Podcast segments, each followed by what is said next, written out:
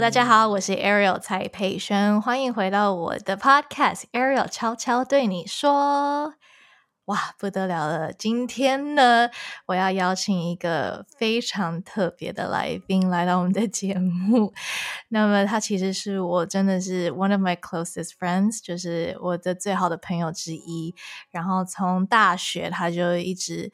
呃，陪伴我经历了非常多事情，就算后来毕业之后回到台湾，呃，我还是常常会打电话给他，任何重大的事情都一定会跟他说。这位就是我的好姐妹 Melina 黄。哦，大家好，好荣幸啊，自己的嘉宾。对，而且我好像跟 Melina 很少，基本上从来都没有用中文讲过。讲聊过天，我们通常都是英文，但今天刚刚录完那个英文很精彩，聊过一轮了，聊了一个多小时，然后现在用中文，其实其实还蛮还蛮有趣的耶，因为很少听到你讲中文，但我知道你中文非常好啊，没有了，我中文实际上就是跟父母说的嘛，然后呢，我讲中文的时候听起来像个小孩。我讲英文的时候听起来像个大人，因为我平常只对我父母讲中文嘛，所以呢就是以小孩的姿态在讲，对吧？嗯，那可以理解。所以大家如果想要听看看大人版的 Melina，等下可以去听英文的英文，我们英文的 podcast。没有，我讲中文有一半的时间在撒娇。哎，有，我觉得你讲中文比较柔，哎，就是你讲英文的时候是很有气势。大家如果大家有去听他听 Melina 讲英文，是很 firm，就是嗯，就是很很有气势，然后很 powerful。但是你讲中文真的是有一点温柔，哎。有一点可爱，哎呀，南方人吧，我们家是中国南方广西的，所以南方人对南方人就是有那种嗯，给人感觉就是比较温柔的那种，比较温柔，对，没有 像北方人那么强硬。那你们有那个方言吗？你们广西有方言吗？嗯，我们有方言的。实际上，广西有好几个方言，但是呢，很遗憾的是，我都没有学到。我只我只会讲普通话。就是我们广西就有壮话，就我们家是壮族人，我爸爸、爷爷奶奶都会讲壮话的。然后呢，我的妈妈是广西北部来的，所以呢，他们那边讲的是桂林话。然后呢，广西靠近广东的这边讲的是白话，就是粤语。对。原来原来，所以啊，在你们家你们都是讲普通话，然后也都没有讲其他方言是吗？对的。哦，你你你们家有讲方言吗？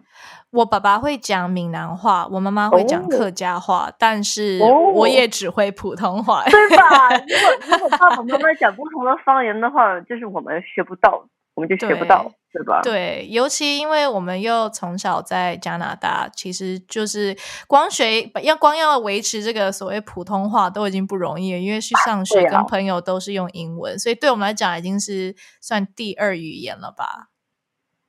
对对，就是以使用频率而论的话，啊，中文确实是第二语言。对，但它偏偏又是算我们的母语，因为我们是先学了中文，然后再学英文，很奇怪，对对，很奇怪。但嗯，definitely 对你来讲，其实英文还是最顺的，对吗？对啊，因为平常平常就上班啊，日常生活中跟大部分人打交道，跟社会打交道都是用英文的嘛。嗯，而思想就是我我的呃。我我我的 inner voice 就是我脑袋里头的声音是是用英文来的。哇，那可是你讲中文是不需要思考的吧？大部分时间不需要思考，但是如果要讲的稍微复杂一点，要表达复杂一点的啊那点子的时候，就可能会有点慢，因为我要在脑袋里头翻译哦，这个词我如果用英文这样子问的话，那中文应该怎么讲？不会啊，你中文其实真的很好。有时候，呃，Melina 会蹦出一些词汇，不管是就是成语啊，或者是一些片语，我都会觉得哇哦哇哦，你的中文真是比我想象中好很多哎！你不要这么谦虚了。嗯，没有，那那是因为我父母经常就是解释成语，然后呢，以前小时候嗯读了一些成语书，但是我我我的用用法还是啊有点欠佳。就是有时候我会 完全记不住，然后呢，我父母经常会纠正我的用词。哎呀。已经已经够用了，真的真的，大家相信观众现在听也是会觉得啊，Melina 已经够厉害了。谢谢谢谢谢谢谢谢。对，其实今天主要想要邀请 Melina 来谈这个 podcast，很大一个原因是因为，嗯，我跟 Melina 是在大学我们读药学的时候认识的，然后。呃，不同的就是不同的地方是，就是大家也知道，我毕业之后就回到台湾做音乐，但是 Melina 她就继续待在温哥华，然后她就是继续真的就当了一个全职的药师。那么其实我相信，嗯，很多人也都会对，比如说，哎，到底这个药师职业是在干嘛？然后我必须说，在加拿大的药师，或者甚至说在北美的药师，真的跟亚洲的药师其实工作性质差蛮多的，而且整个药局 how they run it，或者是整个系统，我觉得也是差很多。包括其实连在学校，我那时候有几个刚好在台湾读药学的朋友，我都跟他们聊，都会觉得哇，连在学校学的东西或者整个体制也是差很多。所以就想说，哇，今天可以来跟 Melina 聊一聊，看他，嗯，对啊，平常当药师的一些经验，还有就是对我来讲，就是一个哇。如果我没有做音乐，我就是做这一行。那这一行的生活跟样子到底又是什么呢？对，想要跟你聊一聊。嗯，就是相当于说，如果你没有离开加拿大，你你你有去台湾的话，你的生活可能是什么个样子嘛？对不对？对啊，对啊，因为其实，嗯。不得不说，常常在台北，有时候遇到一些生活上或工作上的挫折的时候，不免会想到说：哇，有时候如果我当初选择没有离开加拿大，继续当药师，或许我现在就会跟你当同事。对啊，对啊，或许生活真的会非常非常不一样。然后有时候我在脑海中就会去想到这个可能性，然后就会觉得，嗯，Yeah。It could have been 这样子，嗯，对，所以呢，我们现在就是帮观众还有你解开这个小谜题。是啊，是啊，就是想，就是觉得这还蛮有趣的。因为其实我必须说，在学校读的东西，往往跟真实出社会你在工作做的事情真的很不一样。那对我来讲，我其实也蛮好奇的，就是，哎。到底出社会，你像你现在药师在做你这份药师的工作的时候，到底差别在哪？然后你觉得跟学校读的，或者是你那时候期待的是一样的吗？嗯，怎么说呢？觉得上学的时候，你面对的难题，跟你出出了社会工作上面对的难题性质是不一样的。嗯嗯，做学生的时候，你生活。就是比较的简单，对，就是你你只要很很就是你的注意力放在学习上面，那就是对了，那就是你的主业，对吧？嗯嗯。但是你发现你离开学校的时候，你踏进社会，你会有很多不同的啊事情还有问题需要面对，就是你的你的专一，你就是没有没有一个很明确必须你需要啊 focus 的东西，嗯。所以当年毕业的时候呢，实际上毕业的过程是挺痛苦的，因为我觉得哇，我我做了学生做了这么久，就是。做了二十几年的学生嘛，对吧？嗯，每年都是好好学习，天天向上。大陆的小孩会听听得懂这这这这个词，好好学习，天天向上。呃，但是出了社会就没那么简单了，对吧？对啊，因为你不能只啊专注于你的工作，你还得想我的人际关系要怎么处理啊，我的生活上我怎么样。让我的身体一直都是好的，要好好吃饭，好好运动。然后呢，我怎么经营？嗯，我生活上里头的人际关系，就是朋友啊、家人呐、恋人呐、啊、同事啊这一系列的东西，对吧？嗯。然后呢，还有嗯，生活里头繁琐的小事，也需要你一个人去打理。就是比如说要做清洁呀、买菜呀、煮菜呀。之类这种洗衣服啊，对吧？很多这种小事都需要自己去担当。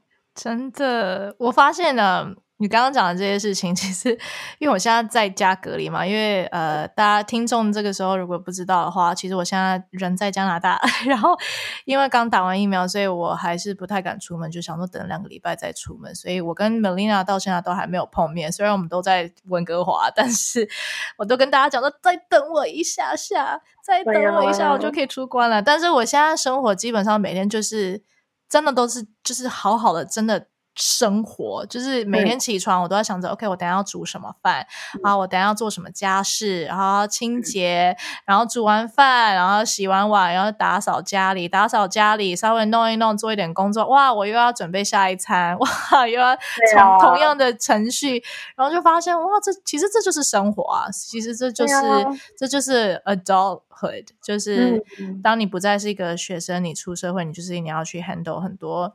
呃，生活上的东西，尤其比如说，如果你以后又有家庭，比如说现在，呃，虽然我没有小孩了，但我现在家里有个大小孩，就是我弟，你的弟，就是我要想办法，要比如说他饿了，然后我就要想办法，就是可能煮东西，不是只有煮给我自己，我还要。他不煮饭的吗？他不太煮，他不太煮饭。你不在的时候，他怎么他怎么活下去的呀？我刚刚就在问他这个问题。我说：“Hello，请问我不在的时候，你在干嘛？”就是对啊。他说：“他说呃，可能就随便乱煮吧，或者是外带这样子。然后比如说，就突然间我我在这边的时候，就是比如说洗衣服啊、洗地啊这些家事，反正都我在做。想说哈，请问我不在的时候，你都在干嘛？他说：“嗯，大概就一个月，一个月一个月弄一次吧。”一个月一次。哎呦，我的天哪！Oh my gosh！对，这个小小爆料一下，就是之前我们有一集 podcast，Kevin 说他很干净，我现在真的是觉得，嗯啊，嗯啊，可能以他的标准来说，他觉得他自己够干净了，至少他每个月都有清理一次嘛，对吧？就是对我们这种稍微有洁癖的人，一个星期清理一次才才算。真还算可以。我就是那种洗完碗之后，呃，就是如果有碗在那个，就吃完饭碗有在洗碗槽，我就一定要赶快把它洗起来。我没有办法忍受它就是放在那边太久。然后 Kelvin 他就是很 trick 很 tricky，他就是会说：“我等下再洗，我现在有点忙，我等一下再洗。”然后他就知道，就是我忍受不了，然后我就自动把它去洗好。就是你你知道吗？我。你知道吗？他们说很多很多已婚人士说，当如果是你这是你的老公这样做的话，你就不应该洗，你就一直忍下去。因为如果你忍不下去，你做的话，以后永远都是你在做。That is so true. Right. 但是真的看了就很不舒服，因为我还要煮下一餐。对呀，就是碗都没有了，我瓢都没有了，你叫我怎么吃饭？我就会心情很不好。然后啊，但的确还是我下一次 OK 好，我下一次就给它放在那边。你要训练它，你要好好训练它，这样子减减才会好受一点嘛，对吧？真的，我真的是觉得啊，他这个人就是需要被训练。对啊，好了，离题了，离题了。Anyway，啊，我们回到刚刚，对，回到天啊，就是 因为跟跟好姐妹有太多可以聊啊。对对对对对对，就是我们刚，对我们刚刚已经聊了一个多小时哦，还是还是有一堆东西可以聊。我们常常就是每次啊，我在台湾的时候，我就会打电话，固定打电话给 Melina，然后我们都可以聊超久。对，因为因为没有经。经常讲话嘛，然后呢，再加上你，实际上我们，你你在台湾，我在这边，我们聊天的时候，我我们的 rate limiting factor 就是限制我们的，实际上是我们这边的时时差。对，因为我需要睡觉，Ariel 需要去呃办事，对吧？对对对，没错没错。但是啊，每次聊天都好开心，都会就是忍不住一直 聊下去。好，对，不要离题。Anyway，回来，刚刚我们讲到说药师的生活，所以时间是有限的。对，时间真的是很有限。所以其实真的是所谓出社会之后的烦恼跟学生烦恼真的差很多，没错。但是有一个有一点，我真的是也觉得，其实大。部分，尤其不只是药师这个工作，我觉得很多工作都也是，尤其如果是你选一个完全跟领域跟你学的东西不一样的话，很多东西真的都是在工作的时候你才会学到，未必其实学校真的你所学的所有东西都会应用到，在你现在的工作，你也是这样认为吗？我实际上没有这样子认为的，因为我的工作啊，因为我在医院工作，我在一个 clinic 里头工作。所以呢，啊，我们学校对诊所，我们学校啊上学的很多基本知识啊，还有教我们怎么怎么面对问题，怎么解决它的这种呃思考方式，我实质上都还是在用的。可能因为你现在工作的环境，比如说在诊所或在医院，其实是需要，嗯，真的是学校用运用到的知识。因为我记得，嗯，我们其实，在呃念药学。尤其第四年的时候，其实大部分的时间都是在有一半的时间啦，都是我们必须要去所谓的实习。然后这个实习就是我们会被派到不同的药局，有两，我记得是两个药局，然后还有一个是呃在医院工作。然后其实我发现两边的工作环境真的差非常多，因为在药局其实嗯，主要我觉得是都是要在。当下工作的时候，你去看啊，其他药师怎么做，你那就跟着学。然后也说需要真的运用到很多学校的知识嘛，其实好像也还好。就是当然，你还是需要有一些 knowledge，你还是需要有一些呃，就是基本的 常识。对，基本的基本知识需要基本知识对，但是很多东西都是在你。当下工作时候才会学的，比如说，尤其你要怎么样去操作一些电脑的流程，你要怎么去应付病人，就是你他的系统，每一个工作，每一个药局的系统又不太一样，所以其实那个真的是要工作下去才知道，而且后来工作完，你就会变成一个。Routine 就是其实后来发现每天做的事情就是差不多，你就照着那个程序走就好了。但是在嗯，但是在医院工作的时候，我发现那时候真的是因为每一天的病人都不太一样，然后你要照顾的病人其实就是蛮有挑战的，因为呃，在医院出现的病人总是问题比较多，然后就真的 需要真的需要运用到学校呃那时候。啊，教我们很多一些蛮就是蛮难的一些东西，然后我当下当然就会觉得比较虽然比较难，但也比较有挑战性。然后我也觉得我好像实质上可以真的很直接的帮助到病人，所以我其实蛮享受那个医院实习的那份工作。然后我想你现在的工作也比较像那样子，对吧？嗯，我现在的工作，因为在医院里头，你那样做工作的话，实实际上需要多读一年的书。但是我没有多读一年的书，所以呢，我没有那么直接的在，嗯，就是帮病人处理他们药物上面的问题。但是因为环境大环境是在医院里头，所以还是接触到很多东西，就是接触到很多你不在医院里头看不见的药，比如说打注射针的药嘛，对吧？然后，嗯。然后我的那些同事呢，也都稍微嗯，就是比较啊，思想能力可能比较强一点吧。因为面对的问题都是一些学术上的问题了，也不像在药局里头，你面对大部分问题是生活上怎么跟其他人打交道，怎么嗯。快速的完成，对，你有安抚病人，怎么快速的把你该做的事情给做完？对，怎么安排你的时间，还有你的精力？对，对，所以是不不一样，不一样，工作性质是不一样的。对，你要不要跟大家稍微介绍一下，如果一天通常药师在加拿大工作样子会长什么样？比如说，我因为我知道你现在工作的环境不是药局，那如果我们先从药局来讲，通常一天的。就是 a day in the life，如果对一个药师来讲是什么样子？一天，嗯，一天的话，那嗯，每天第一件事情就是起床漱口，然后洗脸，这也太低调了吧？开车去上班，然后呢，嗯，到上班的地方呢，首先是如果要看你什么时候上班了，如果是啊上晚班的话，下午班或者上早班的话，性质是有的不太一样的。啊，如果是个正常的药局的话，那你。抵达到上班的地方，你得看一下，如果是早上开始的话，看看昨天有没有剩下的问题需要你来，就是啊 follow up 啊饭后解决。然后呢，你就开始你新一天的生涯了，你就需要啊怎么确认每一个每一个药物到到你手上，看你要看这个病人，看这个药，这个药是不是需要的，这个药。会不会起作用？就是它这个度数是不是对的？然后这个药啊是不是安全的？就是要看他们的年龄啦，有没有在吃其他可能会嗯有抵抗的药啦这种。然后呢，第四就是啊这个病人到底会不会吃这个药？意思就是说，如果如果这个药太贵的话，他们可能买不起啊啊，或者是一天吃四次的话，对有一些病人来说是不太实际的嘛，对吧？嗯嗯，这种小问题。然后呢，你在做这个你主要的工作同时，你还需要接电话。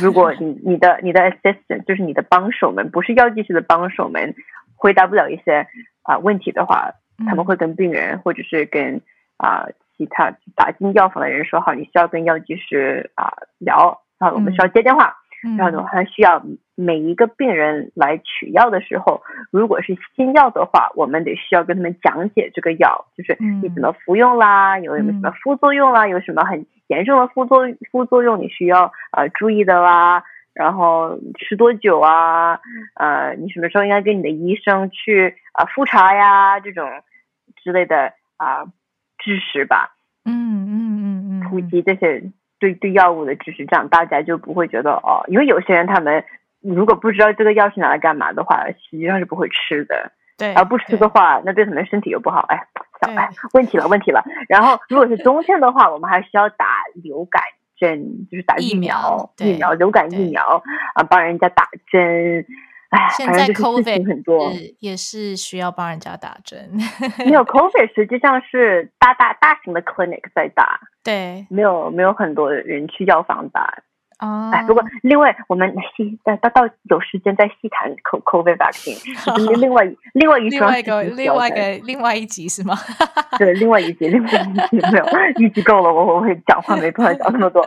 然后你你你工作完一整天就是很忙碌的这样下来，因为你有很多不同的方面的事情需要去解决，然后你工作下来你就觉得哎呀好累啊，然后回到家里头就是，呃，洗碗吃饭之类的，可能跟朋友们去玩一玩，如果有足够的精力的的话。，对，在正常药房，我上过我上过几天班，真的没有精力，就是回家就只好躺在沙发上面你记不记得我毕业的时候？我毕业的时候，你给了我一个礼物，就是帮我帮我脚那个对 foot 按 roller 摩的，对，啊，对，脚按摩的东西，我我很少用，但是我每次在正常药房工作的时候，我下班回来就需要用那个 来 roll y roll。真的，因为我必须说，其实呃，如果没有当过药师的话，就可能会觉得哇，药师工作看起来其实挺轻松的嘛，就是嗯穿着很白的那个衣那个药师袍，站在那边漂漂亮亮的，然后就是拿嗯药出来给病人讲几句话就好。但不，我跟大家说，真的很累，就是嗯啊，就是你要真的当过药师，你才会知道那个压力有多大。因为我嗯记得我当时就是我其实有打工嘛，part time job，那时候还是学生的时候，除了有在药师有在药局实习，也有在药局打工。然后其实那时候药师已经基本上把很多东西都交给我做，因为就是我快毕业了那时候，所以很多东西他都蛮相信我的。那其实真的就是八个小时完全站着，就是没有时间休息，然后然后有时候连吃饭都不太有时间，因为尤其有一些药局可能就只有一个药师，然后所有的问题全部都是要丢给你。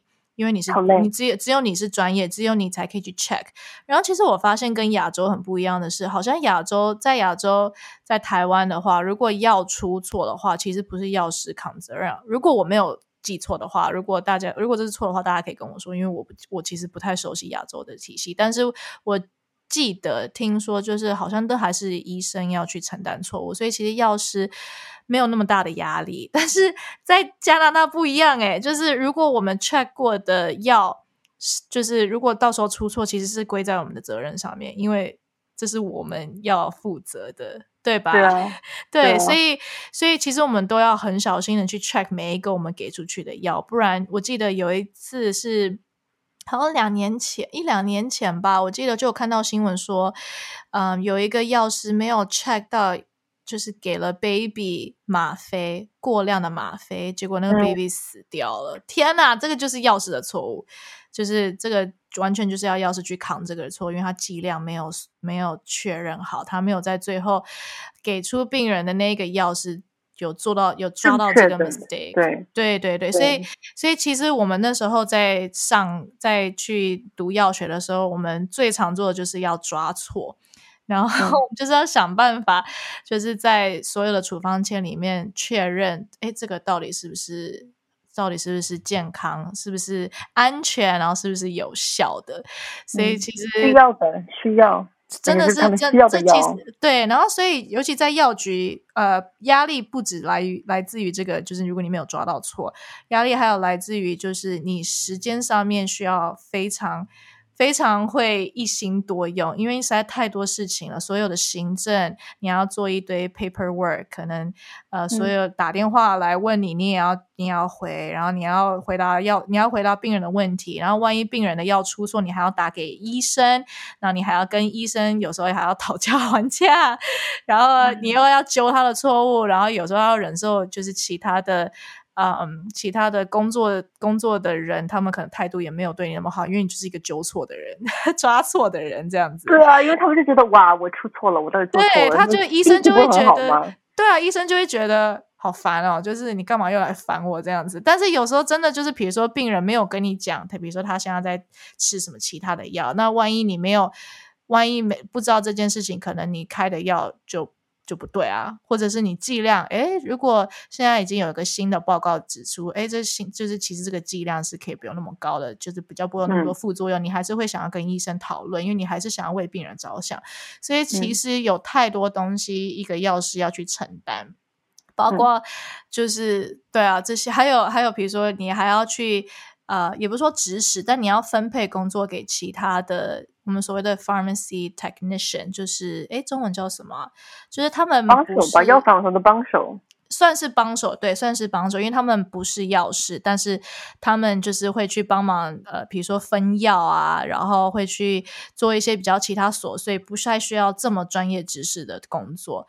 然后就像 Melina 讲，其实出社会之后，呃，你不只是要在你原本做的事情要做好，你还要 deal with 这些职职场上，你要去面对职场上的这些人际关系，你要对对，这个其实是其实是。只我我觉得啦，其实只要有人的地方，真的都会变得蛮复杂的。所以打好关系这件事情也很重要啊，就是这所谓的政治嘛，也是很也是很有时候很烦人的。所以，嗯，我觉得啦，就是在药药局工作。就是 very stressful 的原因，就是大家都在等你的药，大家都在永远等你一个药师去做所有的最后决定。然后可能病人都会跑来说：“哎，我的药怎么还没好？就不是很简单吗？我把处方签给你，就把药给我。但不是啊，中间太多过程，就是大家都没有看到。然后还有很对啊，所以就是很多东西需要去处理。所以其实，在药局工作的人，我真的觉得都很辛苦。”所以先对啊，真的是小宝贝们。对，所以所以大家不要大家不要误会，就是 觉得好像真的是一个站在那边很轻松，然后很好领钱这样子。没有没有，其实真的是好辛苦 哎，真的是很辛苦。而且包括其实我觉得当时我们在念药学的时候也很辛苦。就我们常常开玩笑说，我们其实念药学那个辛苦程度不会输给念医学院。你不觉得吗？其实医学院当然比较长，但是我觉得我们药学也是念得很累哎。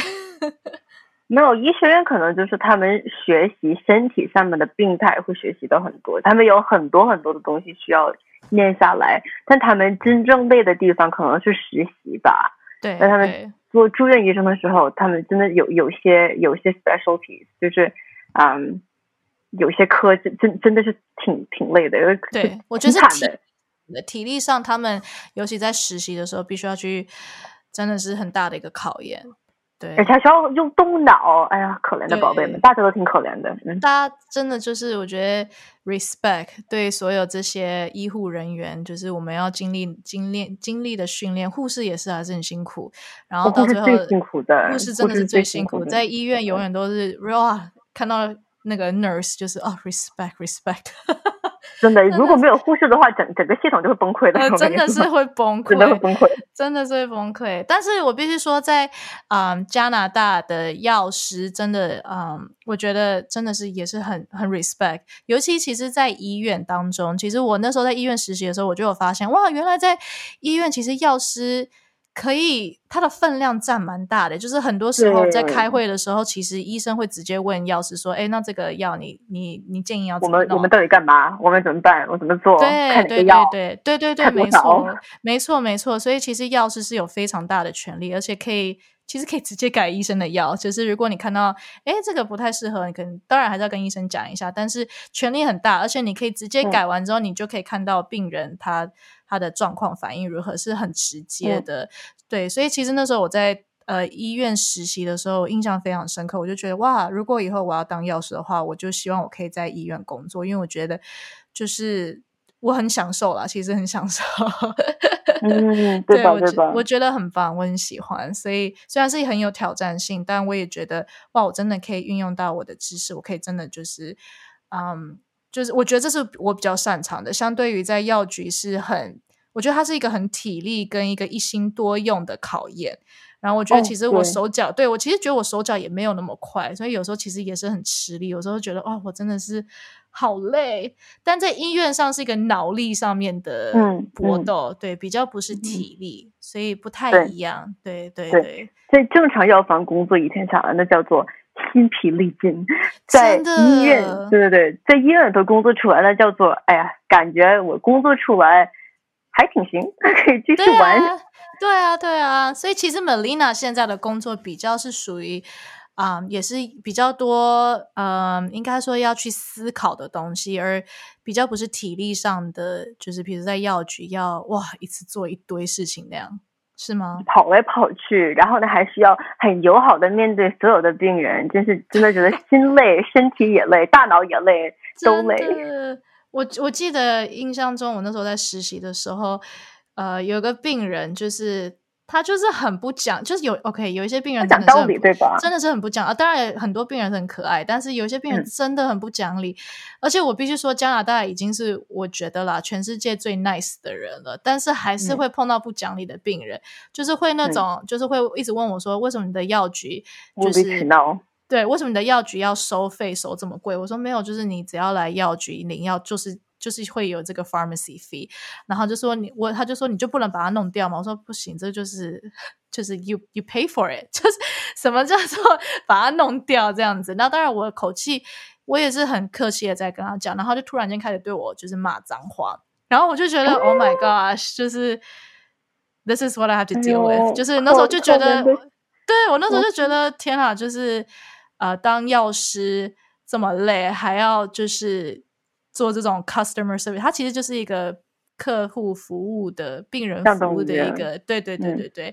但其实也要很有耐心，所以我真的觉得。但实际上，实际上做医疗方面，我妈妈以前我读大学的时候，她就跟我讲，就是你要是往医疗方面走的话，你你你的你的思想应该是你是一个 public servant，嗯，有，就是你是服务人民的一一一个人。对对，你的工作性质是在服务人民的，对对，其实是啦。其实我觉得那个心态真的是，我们永远都是以，对，我们永远都是以 OK，要怎么样帮助这个病人。而且真的在读药学的时候，这个已经是根深蒂固了。所以其实我相信，大部分人出来，就是所有的药师或者是医疗人员，对啊，到最后都还是要以。啊，病人至上吧，毕竟我们就是服务他们的人啦，就是服务整个社会的人吧，是吧？是是是是，没错没错没错。但我比较想要问的是，你会建议大家去从事药师这个工作吗？你现在工作了三年了。好，如果想要听更多我跟 Melina 精彩的聊天跟访谈，请继续关注下一集 Podcast 哦。那么，其实跟 Melina 聊完，真的感触非常的多。最后，Podcast 结尾想要用这首《小幸运》送给大家。一方面，这首歌是呃，我记得当时在大学的时候，Melina 就很喜欢，然后他就一直要我翻唱。那么后来在去年底的时候，我也真的就翻唱了这首歌，也数位上架，所以大家可以去支持一下。虽然我现在是歌手了，没有在从事药师的工作。但是我也为曾经在药学打拼而感到非常的幸运，也能够认识 Melina，也能够呃去多多尝试，知道自己喜欢什么，想要什么，然后才做下这个决定回台湾做音乐。说不定哪一天我就又回到加拿大做药师，Who knows？未来怎么样都不好说。但希望我们能够好好把握现在每一分每一秒，享受现在所做的。然后找到自己每一分每一秒的小幸运。送给大家这一首 little happiness enjoy 小幸运。原来你是我最想留住的幸运原来我们和爱情曾经靠得那么近。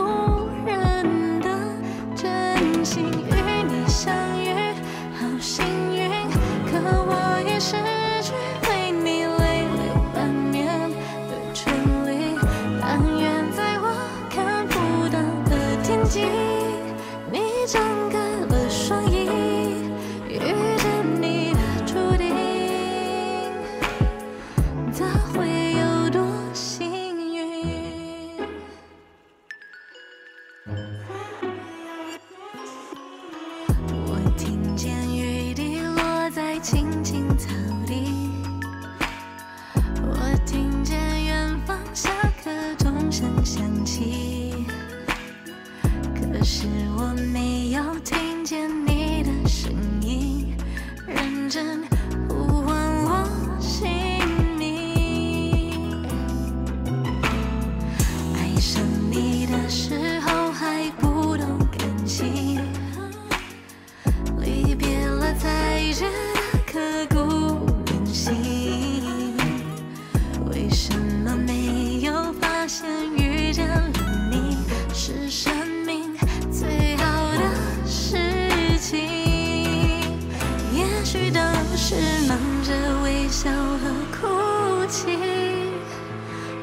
是追逐天空。